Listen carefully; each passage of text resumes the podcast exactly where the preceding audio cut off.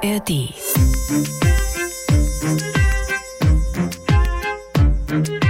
Also einmal schön, die Preziosen sind wieder da, aber sie waren zerschlagen, zerschunden, zerrissen, zerbeult. Ich habe ja immer ganz, ganz fest daran geglaubt und das auch immer öffentlich gesagt, dass ich davon ausgehe, dass sie noch irgendwo sind und auch zurückkehren werden.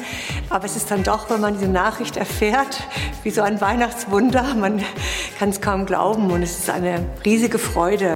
Wir haben relativ genau vorher definieren können, welche Stücke können zurückgegeben werden? Welche liegen noch im Machtbereich unserer Mandanten? Es ist doch wunderbar für die Menschen, die Kultur lieben, vor allem die Dresdner. Der größte Teil der Beute ist wieder da. Und ich meine, ohne den Deal, da zweifelt keiner dran, wäre die Beute halt nicht zurückgekommen.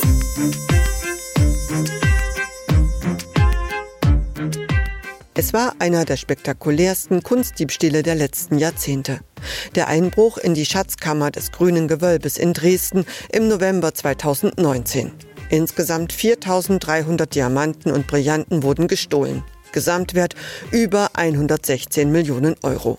Die mittlerweile verurteilten und teilweise geständigen Täter sind Mitglieder des Berliner Remo-Clans, einer in Teilen kriminellen Großfamilie.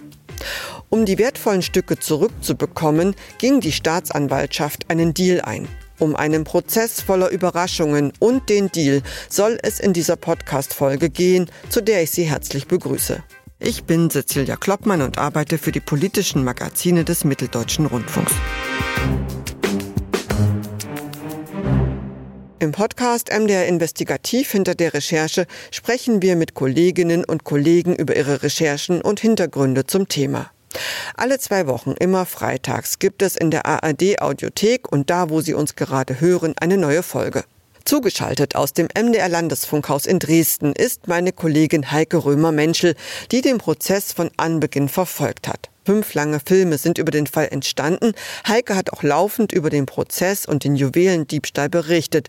Und sie und ihr Team sind die einzigen Journalisten überhaupt, denen es gelang, ein Interview mit Anwälten eines Angeklagten zu führen, die den spektakulären Rückgabedeal eingefädelt haben.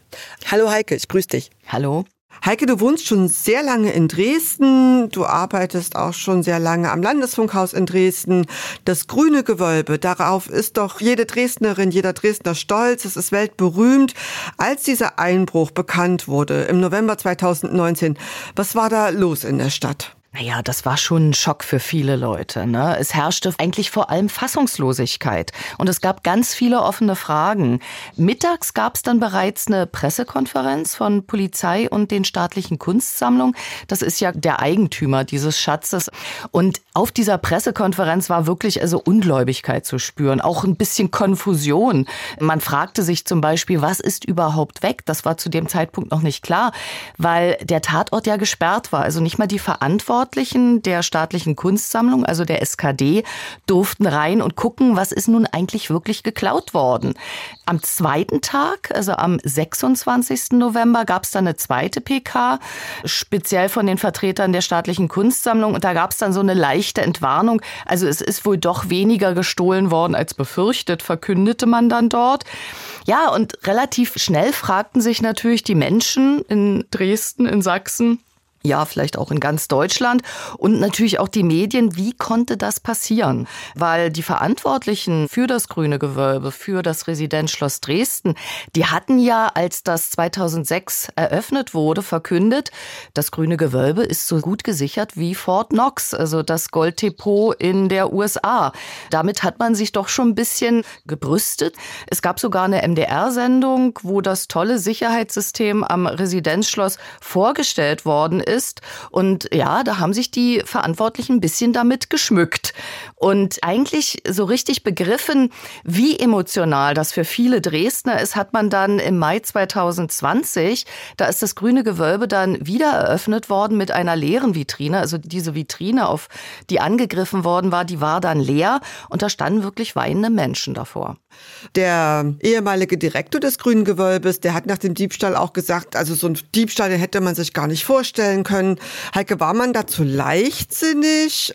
Oder ist man jetzt salopp gesagt davon ausgegangen, dass niemand wagen würde, diese schönen Juwelen zu stehlen? Man glaubte sich relativ sicher, ja. Und es war so ein bisschen äh, Naivität dabei, dass man sagt, ja, wie du schon das beschrieben hast, das grüne Gewölbe, das wird doch hier niemand angreifen, attackieren, versuchen da einzudringen. Das ist ja auch mitten in der Stadt, in der City. Und man glaubte sich da sicher und hat sich natürlich auch ein bisschen ausgeruht. Also ich denke, 2006 war dieses Sicherheitssystem möglicherweise tatsächlich gut, ja, vielleicht auch auf dem Stand der Zeit. Aber natürlich entwickelt sich Sicherheitstechnik weiter und auch die Diebe schlafen ja nicht. Ne? Also diese hochprofessionellen Kriminellen, die entwickeln sich ja weiter. Ne? Also die nutzen dann neue Techniken, ein Beispiel nur, die Täter im grünen Gewölbe, die haben ja diese hydraulischen Geräte genutzt. Das sind Rettungsgeräte, die normalerweise Feuerwehr oder Polizei nutzen bei Unfällen auf der Autobahn, um da Leute aus verkeilten Autos rauszuschneiden oder Dinge aufzustemmen. Und äh, diese Sachen sind eben erst später auf den Markt gekommen. Ne? Also die waren äh, zu dem Zeitpunkt 2006 zumindest mit Akkubetrieb noch nicht vorhanden. Und sowas hätte man einfach verfolgen müssen im grünen Gewölbe und dann auch nachjustieren. Und das ist komplett nicht erfolgt. Also man hat sich wirklich ausgeruht, hat gesagt, das ist top, was wir haben und hat eigentlich auch nicht nachgerüstet. Also das wurde wirklich auch im Prozess dann klar, dass man eigentlich nichts verbessert hat, erneuert hat. Die Kameras zum Beispiel, das war schon Ende 2018 klar, auch den Verantwortlichen waren eben veraltet. Die sollten ausgetauscht werden, aber das ist eben nicht erfolgt vor dem Einbruch. Etwas, was auch immer wieder peu à peu ans Licht kam, war dieses Einstiegsfenster. Ne? Da wurde ja auch mit Nebelkerzen geworfen. Also man hat natürlich da ganz wenig Informationen rausgegeben, wie sah dieses Sicherheitssystem wirklich aus, wo waren vielleicht auch Mängel. Logischerweise wollte man das nicht unbedingt äh, an die Öffentlichkeit bringen, aber im Prozess musste ja dann dazu ausgesagt werden. Und da wurde dann klar, dieses Einstiegsfenster war von Anfang an schlecht gesichert. Es lag in einem toten Winkel, das wussten auch die Verantwortlichen. Es wurde von Scannern und Kameras nicht abgedeckt und zwar nicht nur ein kleiner Fleck, sondern eine richtig große Stelle. Und das war genau die Stelle, wo dann die Täter eingedrungen sind. Es hat ja im Prinzip genau ein Jahr gedauert, bis man dann Verdächtige gefasst hatte. Es stellte sich raus, sind Mitglieder der arabischstämmigen Großfamilie Remo aus Berlin. In Berlin sind die schon lange bei der Justiz bekannt und durchaus auch über Berlin hinaus. Heike, erzähl mal kurz, wer stand da vor Gericht? Ja, das waren sechs junge Männer eben aus dieser Polizei- und Justiz bekannten Großfamilie Remo. Ein Clan in Berlin, der in den 80er Jahren aus dem Libanon nach Berlin gekommen ist. Interessanterweise sind die damals über die DDR eingereist. Das war nämlich dann einfach.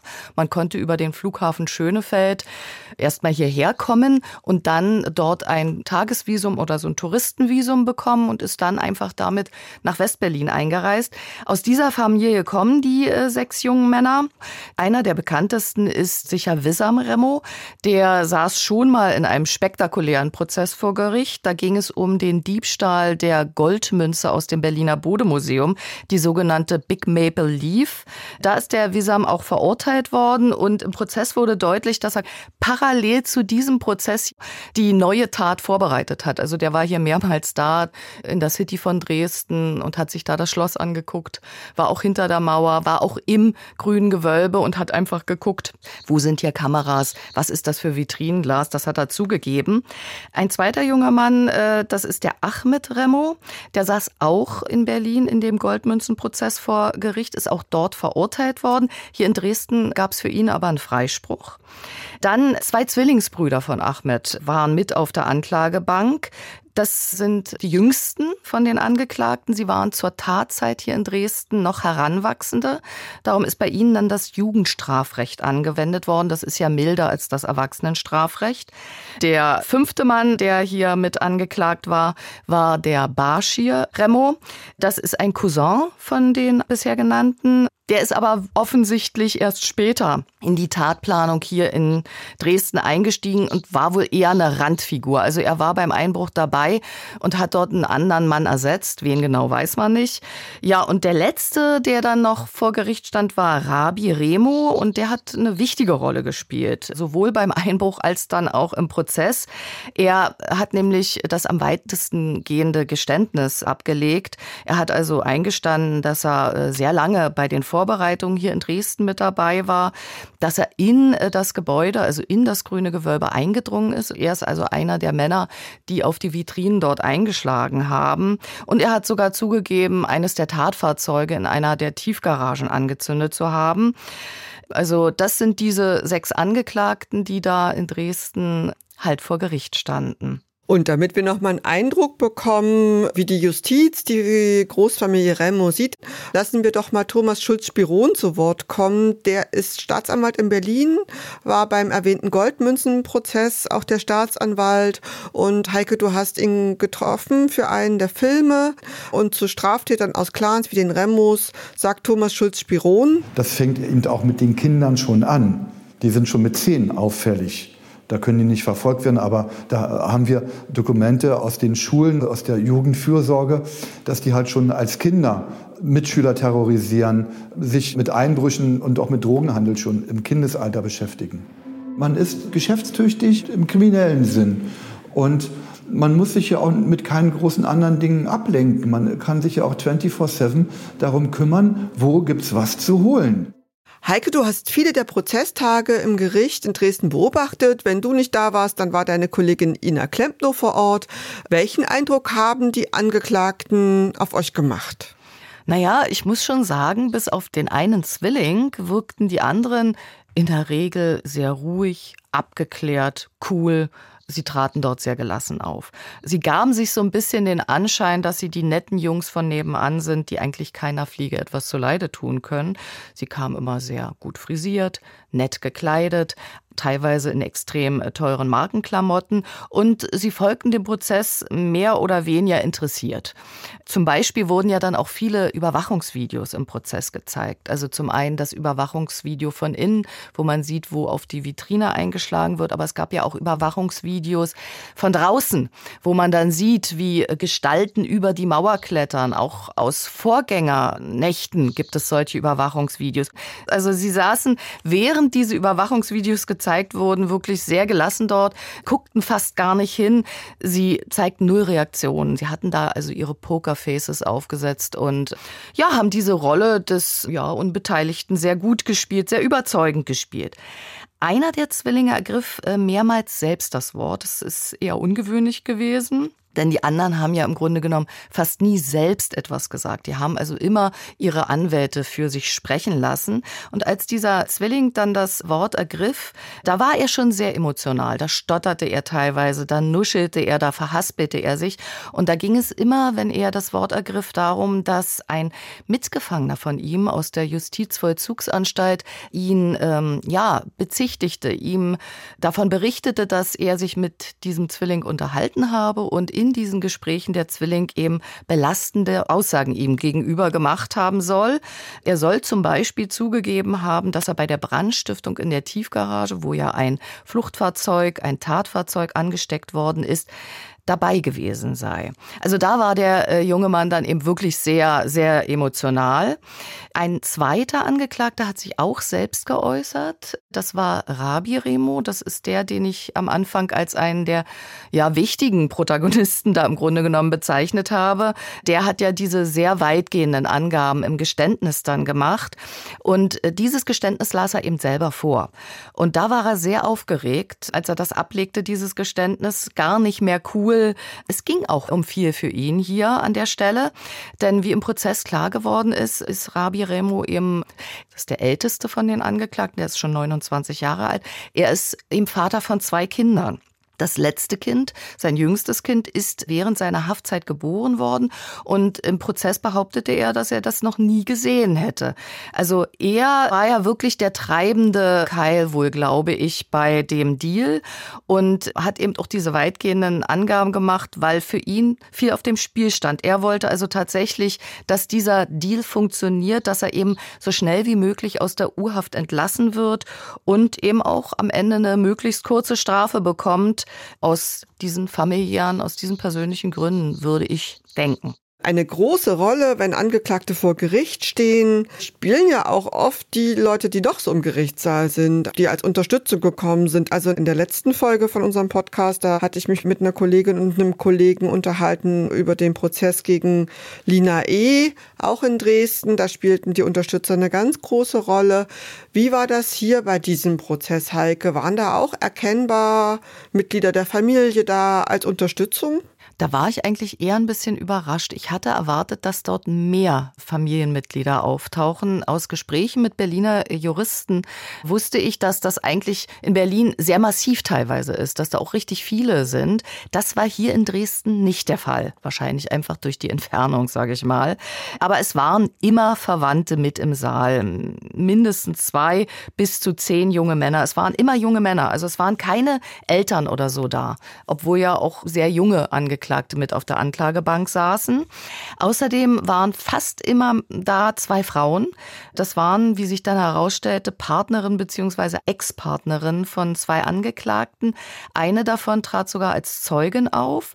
Sie bestätigte das Alibi ihres Ex-Freundes. Das Alibi von Ahmed Remo war ein ganz wichtiger Punkt, warum er dann am Ende auch freigesprochen wurde.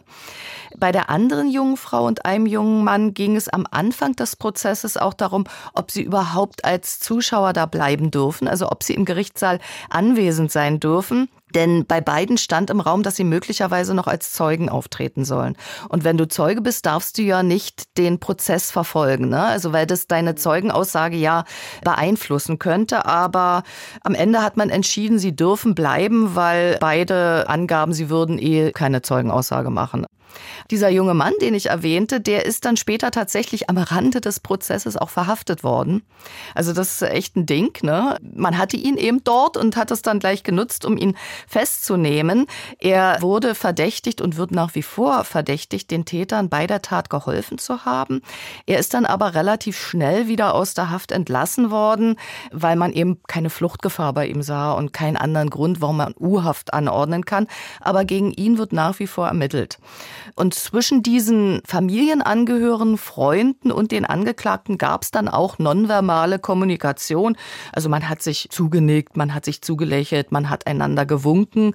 Und am letzten Tag äh, war dann alles anders, als die Urteile verkündet wurden. Da kamen wirklich ganz, ganz viele Familienangehörige aus Berlin, sind angereist mit vielen verschiedenen Autos, mit großen SUVs und waren dann dort vor Ort, kamen aber nicht unbedingt in den Gerichtssaal mit rein, sondern standen vorm Gerichtsgebäude.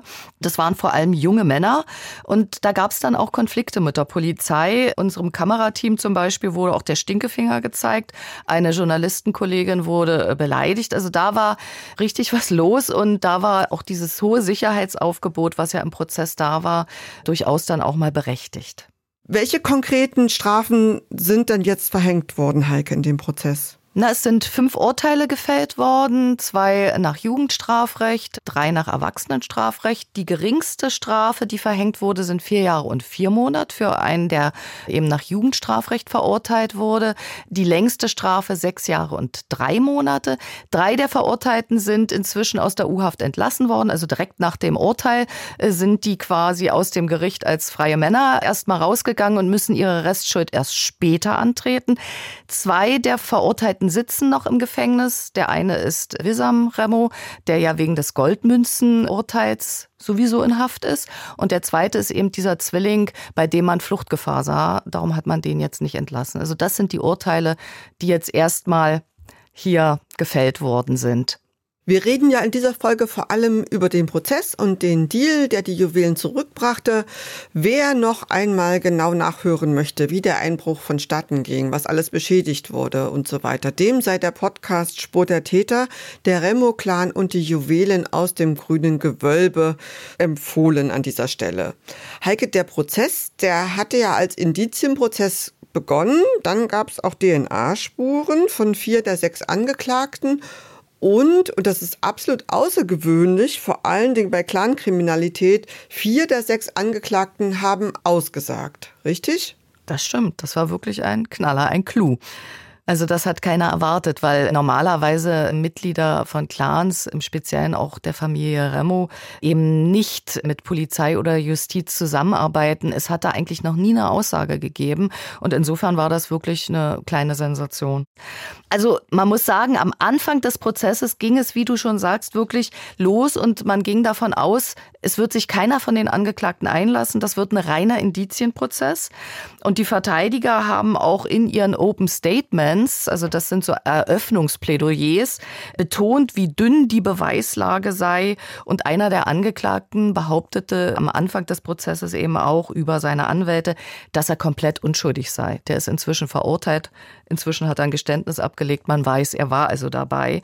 Ja, und dann folgte eine lange, detaillierte Beweisaufnahme. Und dann zeigte sich eigentlich so im Laufe der Zeit, so dünn ist die Beweislage eben gar nicht. Und es gab dann zwei wirkliche Meilensteine im Prozess, so würde ich das bezeichnen. Im Mai sagte zum ersten Mal ein Gutachter aus, ein DNA-Gutachter vom LKA Sachsen, ein sehr überzeugender, sehr profunder Kenner, der sagte eben aus, dass von vier der Angeklagten DNA-Spuren an der Schlossmauer gefunden wurden und sogar noch eine DNA-Spur von einem einem weiteren Angeklagten, die man ihm aber nicht hundertprozentig zuordnen kann. Also vier DNA-Spuren mit Beweiskraft. Das war natürlich wirklich ein ganz wichtiger Punkt für die Staatsanwaltschaft, für die Anklage. Und es ist eben im Prozess dann den Angeklagten und ihren Verteidigern auch nicht gelungen, plausibel zu erklären, wie diese äh, DNA-Spuren da an die Mauer gekommen sind. Junge Männer, die eigentlich in Berlin leben, die eigentlich nie in Dresden sind, wie kommt deren DNA an die Schlossmauer? Also das deutete eben schon ganz, ganz stark darauf hin, dass sie in diesen Einbruch verwickelt gewesen sind. Außerdem gab es dann auch DNA-Spuren äh, von Angeklagten in einem der Tatfahrzeuge, insgesamt von vier Angeklagten sogar und von zweien mit Beweiskraft. Ja, in diesem Tatfahrzeug, das war der Mercedes, der in Berlin gefunden wurde, waren sogar auch Glassplitter von den Vitrinen aus dem Juwelenzimmer. Also das waren alles solche objektiven Beweise, die dann peu à peu ans Licht kam.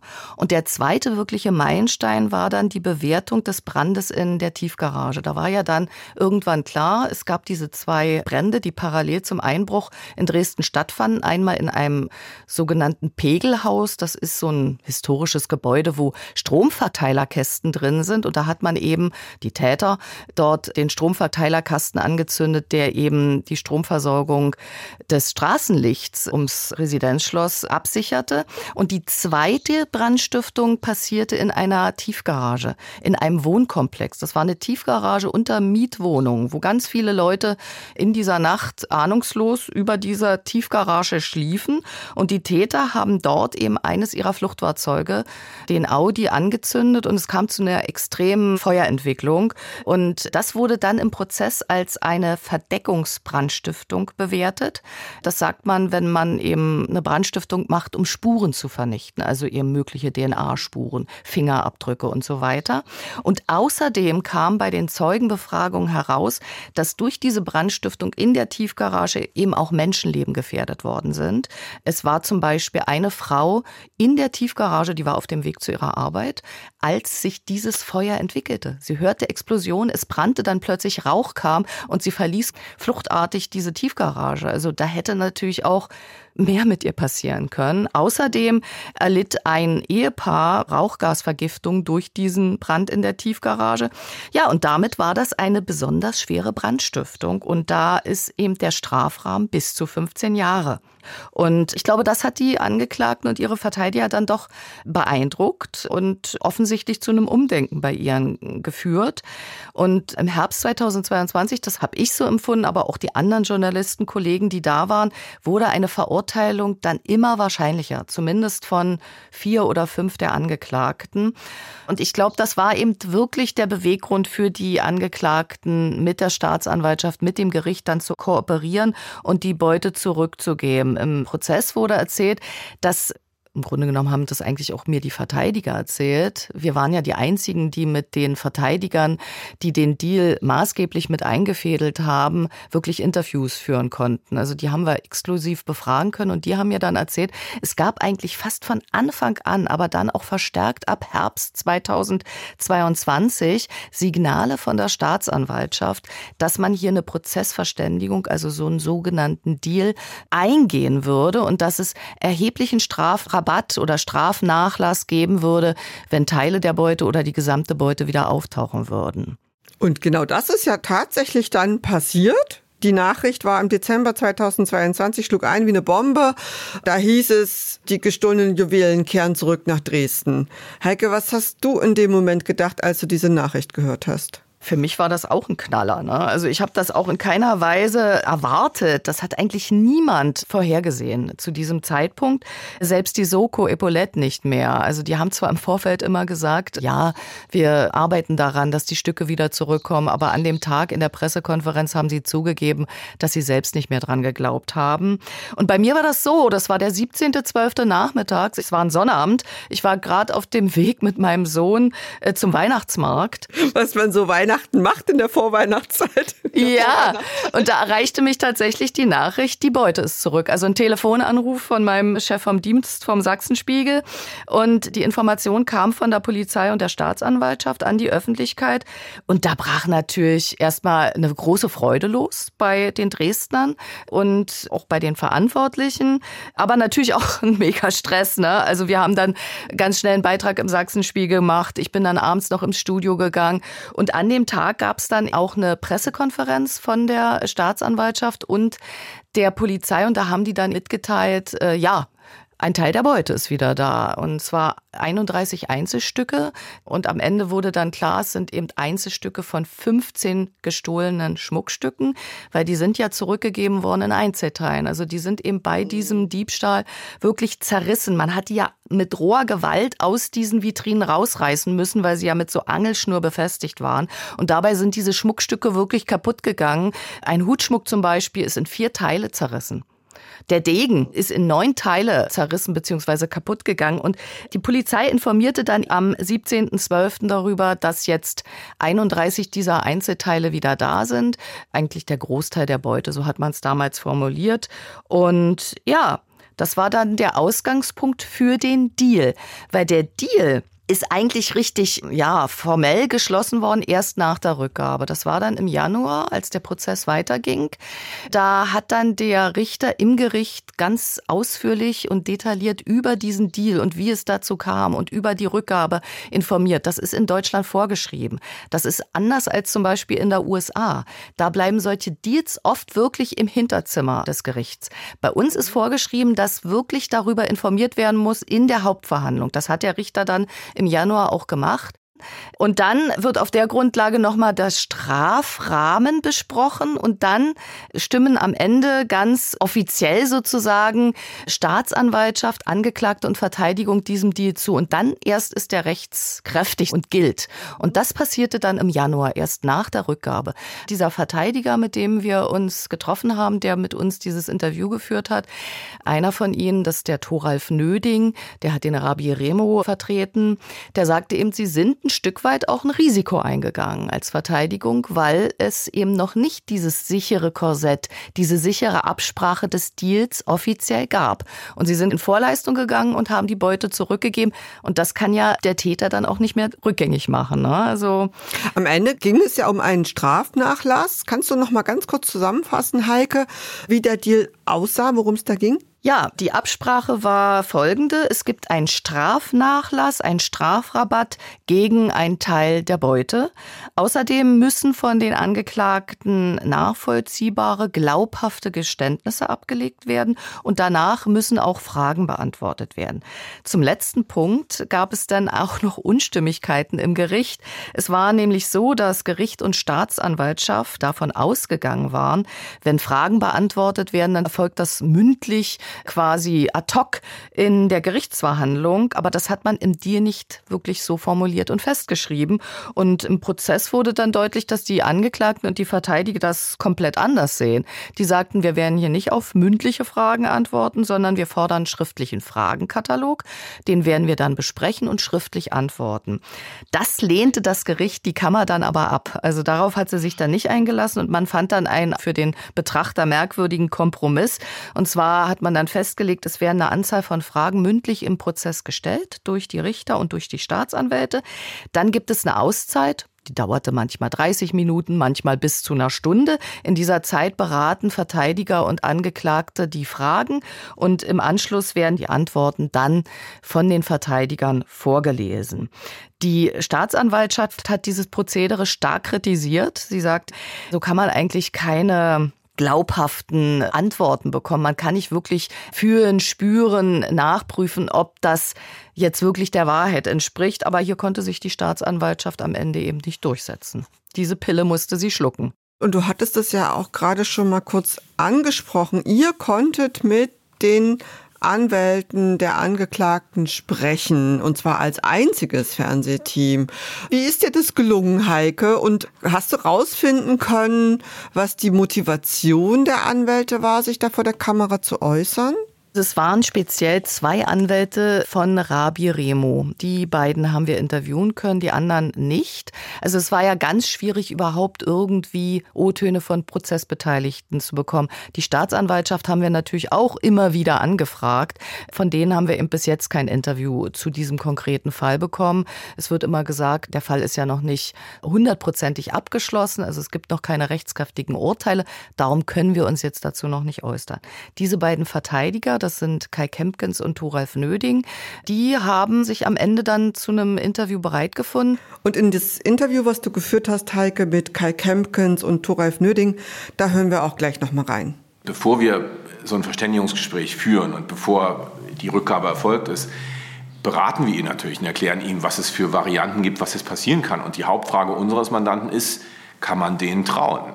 Wir haben relativ genau vorher definieren können, welche Stücke können zurückgegeben werden, welche liegen noch im Machtbereich unserer Mandanten und in welchem Zustand werden die auch zurückgegeben. Und dann gab es einen Tag X. Selbstverständlich kann man als Verteidiger die Sachen hier nicht aufbewahren, allein aus Sicherheitsgründen, aus strafrechtlichen Gründen. Und selbstverständlich haben wir sofort, als es hier vorlag, die Staatsanwaltschaft informiert, was letztendlich auch der Grund war, wieso der entsprechende Anruf dann in Dresden um 22.30 Uhr oder 23 Uhr erst ankam am Freitagabend. Naja, das ist natürlich aufregend für alle Beteiligten. Ja, also ich habe so ein Zeug noch nie live gesehen. Ja, das war schon irgendwo beeindruckend. Da ist man natürlich voll mit Adrenalin und freut sich zum einen, dass es offensichtlich geklappt hat. Ja, wir wussten das ja bis dem Moment auch nicht, ob das jetzt wirklich funktioniert oder nicht. Wir haben natürlich über Monate immer wieder mündlich, schriftlich den Verteidigern sozusagen die Bude eingerannt und immer wieder dort nach Interviews gefragt. Am Ende haben die beiden dann eben zugestimmt. Ich weiß es ehrlich gesagt nicht so richtig, warum sie das gemacht haben. Ich denke, sie wollten auch ihre Sicht auf diesen Prozess, auf diesen Deal eben einfach mal öffentlich machen, ihre Position darstellen. Vielleicht wollten sie auch ein bisschen ihren Erfolg, so sehen sie das sicherlich, ihren Erfolg feiern oder eben auch ein bisschen nach außen stellen. Also das könnte ich mir vorstellen, dass das für die beiden Beweggrund war. Aber es war tatsächlich auch eine spannende Situation für mich. Ne? Also da in diese Kanzlei dann reinzugehen, es war auch eine Anspannung, sowohl bei mir als auch bei den Verteidigern. Also einer der beiden, der hat wirklich teilweise eine halbe Minute bis Minute überlegt, bevor er antwortete auf meine Frage, weil er eben so genau sich durchdenken wollte offensichtlich, dass er da nichts Falsches sagt. Und manche Fragen wurden eben auch nicht beantwortet. Aber ja, wir waren die einzigen, nicht nur das einzige Fernsehteam, sondern tatsächlich die einzigen Journalisten, die mit den beiden sprechen konnten. Und nach dem Film, Heike, habt ihr von denen noch mal was gehört? Gab es da ein Feedback? Nein, also wir hatten äh, mit ihnen verabredet, das muss ich hier wirklich sagen, dass wir ihnen ihre Passagen dann auch im Vorfeld zeigen müssen, beziehungsweise auch den Text. Mhm. Das war einfach das Agreement, sage ich mal. Ohne dieses Agreement hätten wir die Interviews nicht bekommen. Und als wir das dann ihnen übermittelt hatten, gab es von ihnen eben das grüne Licht, das okay. Aber als der Film dann ausgestrahlt war, diesen Gesamtfilm haben sie natürlich nicht gesehen, also die anderen Interviewpartner mhm. und so weiter. Das waren ja wirklich immer nur die Passagen Reportagen habe ich nichts mehr von ihnen gehört. Also ich weiß es nicht, wie sie es aufgenommen haben. Ich denke, wenn sie jetzt Riesenbauchschmerzen damit gehabt hätten, hätten sie vielleicht auch irgendwas unternommen. Ja, sind ja Anwälte. Und zwar sind es Top-Anwälte, wie man weiß, genau. die vermutlich auch sehr viel Geld kosten. Von den Angeklagten, Heike, ist bekannt, dass sie keiner geregelten Arbeit nachgingen oder nachgehen. Man weiß vermutlich nicht, woher das Geld kommt, mit dem die Anwälte bezahlt werden, oder? Ja, es ist, ist in Deutschland halt nicht vorgeschrieben, dass äh, Verteidiger wirklich nachprüfen müssen, also über Einkommensbelege oder andere Belege, wo kommt dieses Geld her. Also das ist in Deutschland einfach nicht geregelt und darum müssen das dann Verteidiger auch nicht machen. Fakt ist, dass die jungen Männer, die hier vor Gericht standen, alle sechs, im Grunde genommen als mittellos gelten. Also sie sind eigentlich alle keiner wirklichen Arbeit nachgegangen. Sie lebten im Grunde genommen von Sozialleistungen offiziell und äh, sie haben also kein Vermögen. Aber wie gesagt, äh, in Deutschland müssen Verteidiger nicht nachfragen, wo das Geld herkommt, mit dem sie bezahlt werden. Aber um das nochmal klarzustellen, das bedeutet nicht, dass hier im vorliegenden Fall das Geld, mit dem die Verteidiger der Remus bezahlt wurden, aus illegalen Quellen stammt. Darüber wissen wir einfach nichts. Nochmal zum Deal, Heike. Solche Deals, die die Staatsanwaltschaft da gemacht hat mit Straftätern, ist das eigentlich normal? Ist es üblich? Das ist ein ganz normales prozessuales Mittel inzwischen, ja. Also ich habe von Juristen gehört, dass das schon seit Jahrzehnten praktiziert wird in deutschen Gerichten und seit 2009 ist es in der Strafprozessordnung auch festgeschrieben und geregelt. Und das ist ein Rechtsmittel, das für alle angewendet werden muss auch. Das hat der Richter zum Beispiel in seiner Urteilsbegründung dann auch betont. Es gibt dieses Rechtsmittel und dann kann er das nicht für bestimmte Leute halt nicht anwenden. Also nur weil sie jetzt in Anführungsstrichen den Nachnamen Remo haben. Bei dem Prozess hier war es so, dass der Deal vor allem dann der Schadenswiedergutmachung diente. Ne? Und der Richter hat eben in dieser Urteilsbegründung auch gesagt, dass das Zurückgegebene, also die Schmuckstücke, die jetzt wieder hier in Dresden sind, immerhin noch 60 Millionen Euro wert haben. Das beruht auf einer Schätzung von den staatlichen Kunstsammlungen. Und außerdem führte der Deal, das muss man auch sagen, eben auch zur Aufklärung über viele unbekannte Details. Zum Beispiel über die Tatbeteiligung der einzelnen Leute. Da wusste man ja bis zu den Geständnissen eigentlich gar nichts. Wer hat was genau gemacht? Und das ist jetzt natürlich schon viel klarer. Und ich muss sagen, ich verstehe dann auch, warum auf den Deal eingegangen worden ist vom Gericht und von der Staatsanwaltschaft ja vor allem auch. Denn es gab nun mal dieses Rückgabeangebot. Und was hätte es für einen Aufschrei gegeben, wenn man darauf nicht eingegangen wäre? Das muss man sich auch mal vorstellen. Weil es gab ja im Nachhinein dann viel Kritik. Wie konnte man diesen Deal nur eingehen? Aber wenn man es nicht gemacht hätte und es wäre ans Licht gekommen, dass es dieses Rückgabeangebot gab und man das eben nicht genutzt hat, da hätten sich natürlich Medien und Öffentlichkeit Öffentlichkeit und die Menschen auch extrem drüber geärgert und hätten das sicherlich sehr, sehr, sehr kritisch gesehen. Ja, was hat's denn jetzt eigentlich den Angeklagten am Ende gebracht, Heike, der Deal? Gebracht hat's ihn einiges, sage ich mal. Also die Haftstrafen waren natürlich schon sehr glimpflich jetzt am Ende. Ne? Also die geringste Strafe waren äh, vier Jahre und vier Monate, die höchste waren sechs Jahre und drei Monate. Das wäre ohne den Deal natürlich schon viel länger gewesen. Außerdem sind ja drei der äh, Verurteilten inzwischen auf freiem Fuß. Das wurde auch im Deal festgeschrieben, dass sie bei Urteilsverkündung Verkündung aus der Urhaft entlassen werden können, wenn keine anderen Gründe dagegen sprechen. Also ich denke, das hat sich schon sehr gelohnt. Was ich als sehr problematisch empfinde, ist tatsächlich diese Haftverschonung, die ich erwähnt habe. Dass also drei der Verurteilten jetzt auf freiem Fuß sind, aus der Urhaft entlassen wurden. Der von uns ja schon zitierte Staatsanwalt Schulz Spiron, der hat gesagt, Symbole sind sehr, sehr wichtig in diesem Clan-Milieu. Und diese Botschaft, die hier davon ausgeht, dass die jetzt eben frei sind, sind, die ist natürlich schon verheerend. Ne? Das heißt ja, man könnte es ja jetzt so übersetzen, dass man sagt, drei von uns haben zwar mitgemacht bei dieser schon ziemlich dreisten, skrupellosen Tat, aber sie sind eben trotzdem frei. Zudem, es stand ja relativ schnell auch die Vermutung im Raum, auch weil diese gestohlenen Stücke so besonders sind, dass die nur zurückgegeben wurden, weil sie sie auf dem Schwarzmarkt eh nicht verkaufen konnten. Und dieser Vermutung bist du auch in deinem Film nachgegangen und du hast einen prominenten niederländischen Kunstdieb getroffen, Octave Durham, und der erklärte damals, I think they didn't even know what the difference is between diamonds from now and diamonds from then. Ich denke, die wussten nicht, was der Unterschied ist zwischen Diamanten von heute und damals. Der Schliff ist anders. Ein alter Diamant ist so flach, der hat einen sogenannten Tisch. Der Tisch ist dick, fast rund, das sieht wie ein Fake aus. Der glitzert nicht so wie die von heute, weil die viel mehr Facetten haben und wenn da Licht reinfällt, funkelt das in alle Richtungen. Dieser Kunstdieb ging sogar davon aus, dass die Diebe gar nicht wussten, was sie da stahlen. Heike, siehst du das auch so? Also ich halte es durchaus für denkbar. Die Diebe sind aus meiner Sicht hochprofessionelle Einbrecher. Aber was die Beute anbelangt, haben sie sich hier möglicherweise nicht ganz so gut informiert und haben sich ein Stück weit verspekuliert. Solche historischen Juwelen, die haben ja einen Schliff, der eben nicht so attraktiv ist. Und die sind eben auf dem Schwarzmarkt auch extrem schwer zu verkaufen. Und ich glaube, das haben die Täter möglicherweise ein Stück weit unterschätzt. Aber man muss ja auch sagen, es sind ja immer noch drei der prominentesten, der wichtigsten Stücke nicht da. Zum Beispiel die Epaulette, die große Brustschleife, das Diamantkollier der Königin. Und möglicherweise ist ja hier gelungen, was bei den anderen Stücken eben nicht geklappt hat, dass man eben doch die Steine umgeschliffen hat, herausgebrochen hat und dann auf dem Schwarzmarkt zu Geld gemacht hat.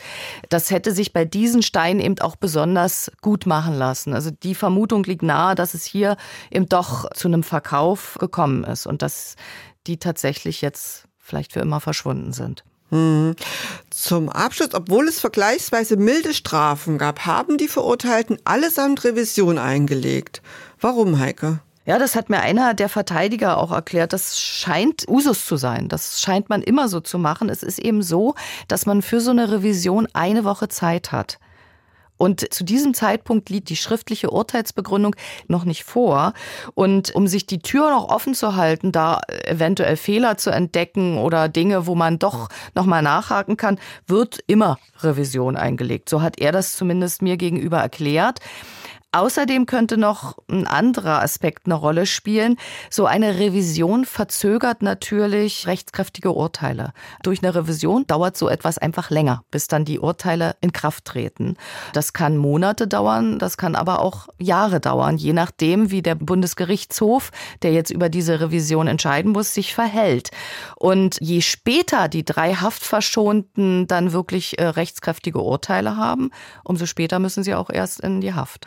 Man erkauft sich hier durch so eine Revision möglicherweise auch mehr freie Zeit draußen bei seiner Familie, bei seinen Freunden. Das heißt aber, es ist schon noch mal eine nächste Runde in diesem Prozess zu erwarten. Das heißt, dich wird das auch noch eine Weile beschäftigen, oder? Mich beschäftigt es bestimmt noch eine ganze Weile, weil es gibt ja jetzt auch andere Nachfolgeverfahren noch. Also zum Beispiel hat der Freistaat Sachsen, die staatlichen Kunstsammlungen, haben jetzt eine Zivilklage angestrengt gegen die Wachschutzfirma. Man ist der Meinung, die haben sich da nicht richtig verhalten, die haben dort Fehler gemacht. Bei dem konkreten grüne Gewölbeprozess, der jetzt hier mit diesen Urteilen erstmal beendet wurde, hängt es wirklich davon ab, wie sich der Bundesgerichtshof jetzt verhält. Es kann ja auch sein, er akzeptiert die Urteile dann äh, war es das im Grunde genommen. Wenn gesagt wird, nein, hier ist irgendwas nicht ganz korrekt gelaufen, dann wird das an das Landgericht zurückverwiesen und dann muss dort nochmal verhandelt werden. Also das könnte auch passieren. Das könnte natürlich vor allem passieren bei einem der Zwillinge, der verurteilt wurde. Der hatte ja bis zum Schluss behauptet, dass er unschuldig ist, dass er zwar von der Tat wusste, dass er auch Werkzeuge dafür besorgt hat, aber dass er beim eigentlichen Einbruch nicht dabei war. Das hat ihm das Gericht nicht geglaubt und hat ihm darum als Mittäter verurteilt und nicht nur wegen Beihilfe, wie er das wollte. Und bei ihm könnte es natürlich sein, dass der Bundesgerichtshof das anders einschätzt als die Kammer hier in Dresden. Und ja, das bleibt jetzt einfach abzuwarten. Ja, das warten wir ab. Heike, ich danke dir sehr für dieses Gespräch. Gerne. Tschüss. Ja, tschüssi.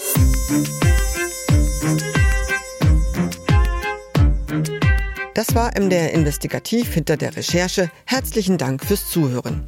Die Filme von Heike Römer-Menschel über den Juwelendiebstahl und den Prozess findet man alle in der ARD-Mediathek. Von diesem Podcast gibt es freitags alle zwei Wochen, hier wo Sie uns gerade hören und in der ARD Audiothek eine neue Folge. Und um die nicht zu verpassen, ist es am besten, wenn Sie uns abonnieren. Wir freuen uns auch immer über Feedback und Bewertungen. Weiterführende Links, zum Beispiel auch das Tagebuch, was Heike und ihre Kollegin vom Prozess gegen die Remos online geführt haben. Informationen und auch Kontaktmöglichkeiten für Feedback zum Beispiel gibt es immer in unseren Shownotes. Und es gibt auch zu jeder Folge ein Transkript, auch dort ist nochmal alles verlinkt. Zu finden ist das unter www.mdr.de slash investigativ-podcast.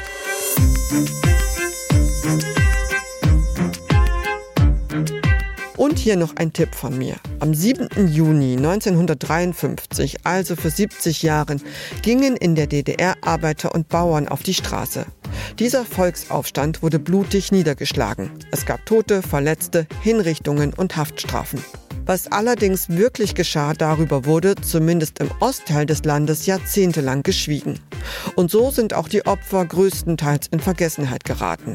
Ich habe in dem vierteiligen Podcast viel Neues erfahren über den 17. Juni 1953.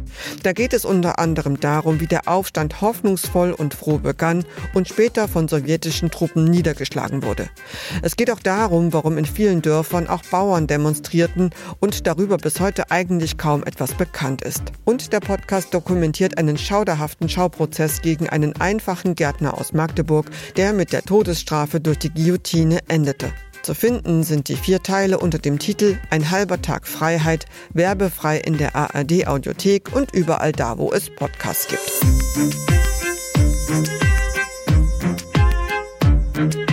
Die nächste Folge von MDR Investigativ hinter der Recherche erscheint am 14. Juli. Bis dahin, machen Sie es gut.